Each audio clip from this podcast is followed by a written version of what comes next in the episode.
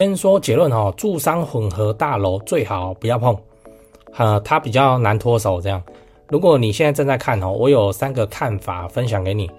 第一，住商混合大楼的优点哦，这类大楼通常就比周边纯住宅便宜啊，而且生活超便利的。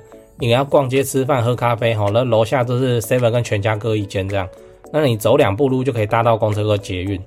哦，第二，住商混合大楼的缺点，就由于出入的人潮很多，会造成管理复杂，而且你可能会跟来逛街的人共用停车场跟电梯以外，还遇到环境问题，哦，那电梯也会比较快坏。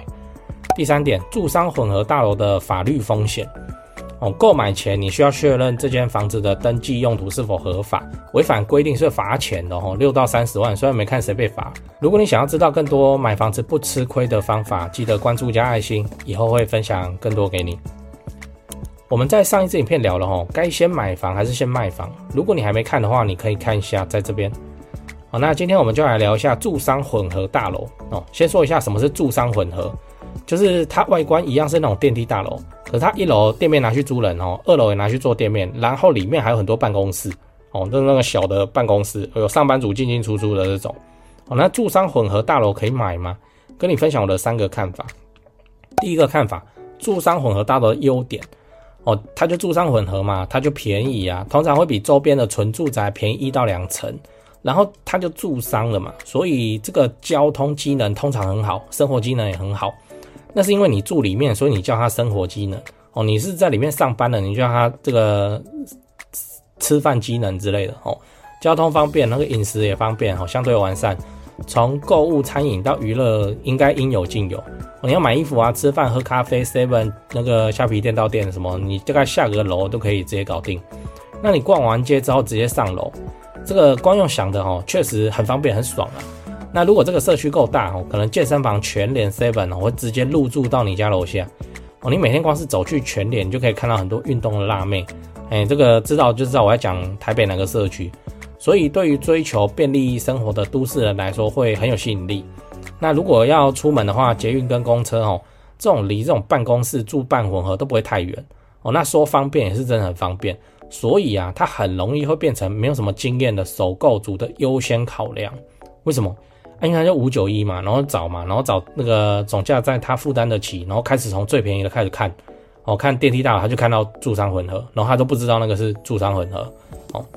第二个看法，住商混合大楼的缺点，哦，讲完优点讲缺点哦，首先就安全疑虑，因为出入复杂，因为你家楼下就卖场，人流复杂哦，然后像板桥哦，府中站这边，还有那个楼下就是 KTV 的，哦，那各种人员出入啊，会是一个隐患。你自己你都觉得没差哦，那有一天你带小朋友，你推娃娃车，然后那个八加九就跟你一起搭电梯，然后就是讲干话这样，哦，那很多那个住宅区啊，跟商业区是分开的啦，哦，或是同一个住商混合大楼哦，规模比较大，还会分电梯啊，哦，但这个就是一道磁卡，还是防君子不防小人，那再来是管理的复杂性哦，我们之前的影片就讲过管委会的重要性。我在住商混合大楼需要面对的管理事务会更繁杂，商家可能会有管理费缺缴或落跑的情况，他就做生意就失败嘛，然后他就跑掉。哦，另外有一些住商混合大楼会开放停车场让一般民众使用，这样又会延伸出环境维护跟电梯维护的问题。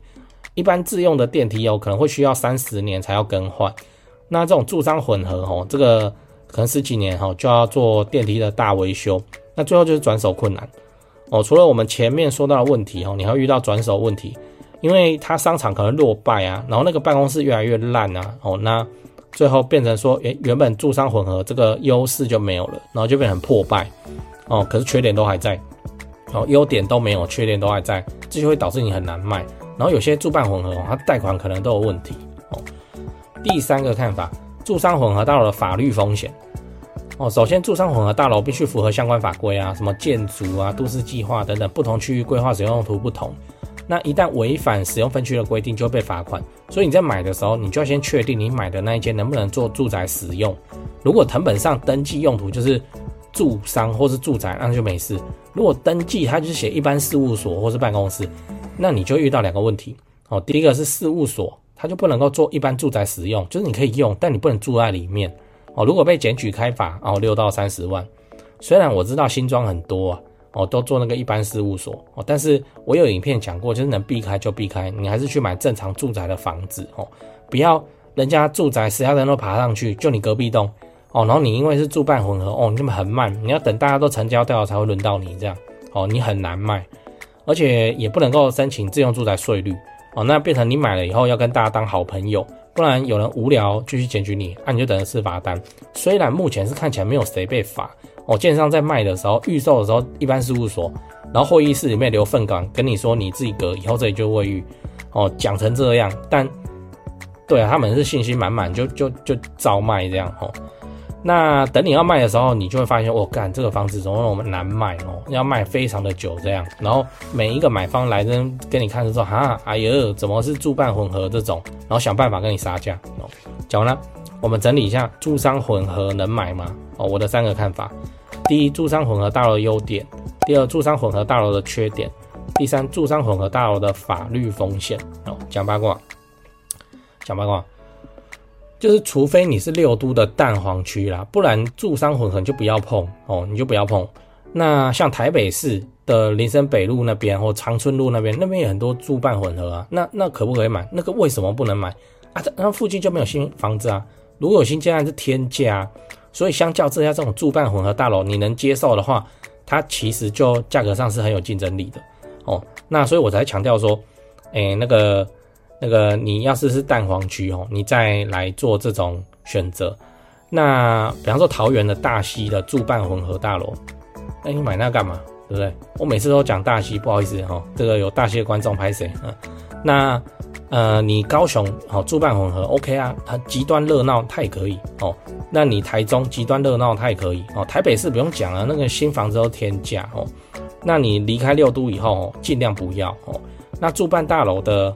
缺点就你自己一个人孤家寡人哦，你爽就好。这种情况下是真的都没差，都没事哦。但但开始哦，你携家带眷的时候，你就知道哦。像我以前上班的时候，在南京东路，以前上班的时候，我想一想，我觉得很不妥，就是它也是老住办，然后就变成说一支电梯，然后、哦、我们真的就在上班啦。哦，那。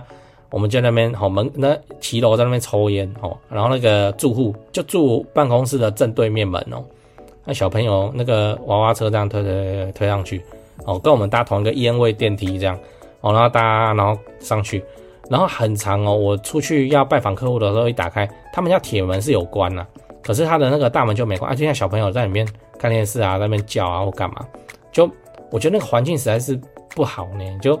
对面就是人家在上班，然后你的小朋友你就养在这里，我、哦、啊你都不会怕，嘿啊啊啊啊你都不会觉得怎么样哦。我自己那时候就想说，哇，这个以后虽然是住宅，可是我就不会考虑这种住办哦。那当然你可能找的找到之外没有那么扯啦，还分电梯或者什么，哎，那个就如果极端热闹，那那那也 OK 啊，那也可以考虑哦。所以跟你分享，我还是那个原则哦。我们在买房子的时候，除了自己住的爽之外，还是要考虑说下一手好不好脱手哦，这个真的是优先级非常重要的事情。下一手好不好脱手，不然就会卖很久。你想要卖很久没关系，房价继续涨。我跟你讲不是这样哦。那你卖很久会有一个很恐怖的风险，就是当房地产持平或大势开始向下的时候，哇嘞，你在那边卖很久哦。所以，嗯、我们还是要维持哦，下一手就是诶可以正常贷款贷八成，然后都不会被挑什么毛病。我当初要买这种房子，我就要买贵了，因为旁边就有住办伙，我还是要买纯住宅，哦。可是到时候等到房地产真的经济形势不好，我要逃跑的时候，我速度比他快很多，这样你知道意思哦？好，讲完了。我是买房阿元。如果你想要买高雄市的中古屋或卖高雄的房子，欢迎你找台湾房屋美术之星店。这个是我常年配合的房仲店哦。我跟他们配合几年了？我应该超过十年了。我人还在台北上班呢。哦，买卖等等的事情，他都是他们帮我处理的。那中间过程都没有出过包，品质非常的好。如果你有亲戚朋友在高雄是做房仲，啊，你当然给他做。那如果你没有想要找一个信任的房仲的话，哎，我到现在的买卖都还是找他们哦，那就推荐你加他们的赖。那你一加吼，你记得要报你是买房阿元的观众，他就会知道你要干嘛了。最后喜欢这个频道的话，记得订阅、按赞、分享给朋友看。我是买房阿元，我们下支影片再见，拜拜。